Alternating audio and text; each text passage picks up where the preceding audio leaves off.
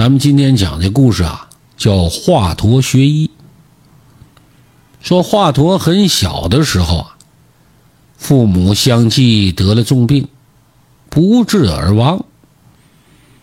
华佗失去了两位至亲，心里是十分悲痛的，跪在坟前暗暗发誓：这长大以后啊，啊，一定当个好大夫，帮病人解除病患。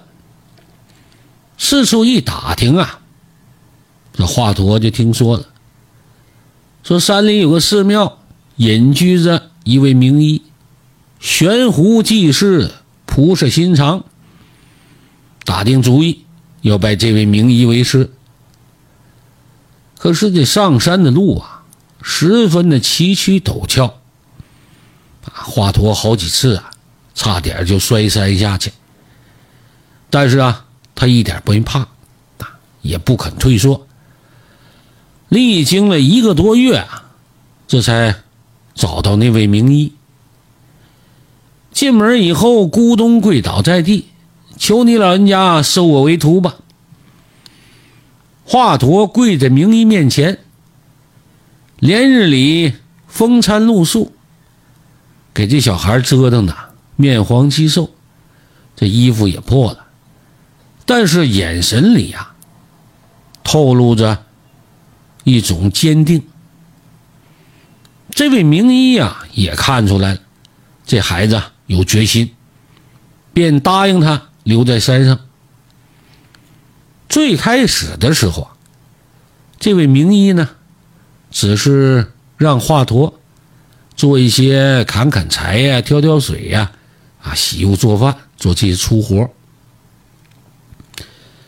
这个时间呢，一天天过去了，这位名医始终没有提教授华佗医术的话。华佗呢，也没有怨言，啊，也没问，勤勤恳恳的做好自己该干的工作。有一天呢，这个华佗呀，给师傅打扫书房，就发现一本医案。他好奇呀，就翻看了几页，发现上面呢，记载了师傅多年以来。治病的心得，这可把华佗呀乐坏了。哎，这好东西啊，爱不释手。但他知道啊，这未经师傅允许，这不应该随便的乱动书房的东西。于是啊，十分不忍的，又把这书放回了书架。之后呢，每次打扫房间的时候，华佗呀。都在书架跟前儿盯着这本医案，站立良久。后来这个师傅啊，就发现了，啊，就猜出他的小心思，便将这医案拿出来，就送给他。想看就拿去看吧，有什么不懂的地方，可以找我来问。哎，谢谢师傅，可把这小华佗高兴坏了，小心翼翼的。捧着这本医案，就回到自己房间，仔细的研读。书中记载的内容啊，有些过于深奥难懂了。华佗就反复研究，实在弄不明白的，这才找老师去请教。这老师发现了，哎，这孩子很有学医的潜质，也十分虚心好学，于是啊，便倾囊相授。将自己毕生的所学都传授给他了。有的时候啊，这师傅出去看病去，哎，也会把这华佗带上。华佗的医术啊，那是进步神速。大家都说呀，这孩子有出息，青出于蓝而胜于蓝。有一天深夜，华佗正在读习医案，突然听到师傅房间传来动静。他赶忙跑过去一看，就看到师傅啊趴在地上一动不动。华佗以为师傅病了，赶忙将他搀到床上。师傅啊，您这怎么了？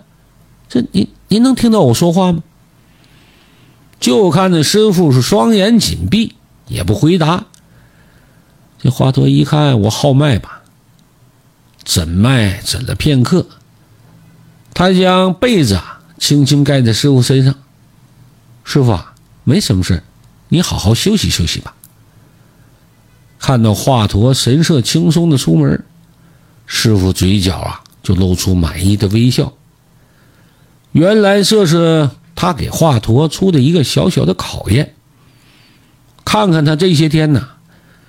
对这个医术到底掌握了多少，有多少进步？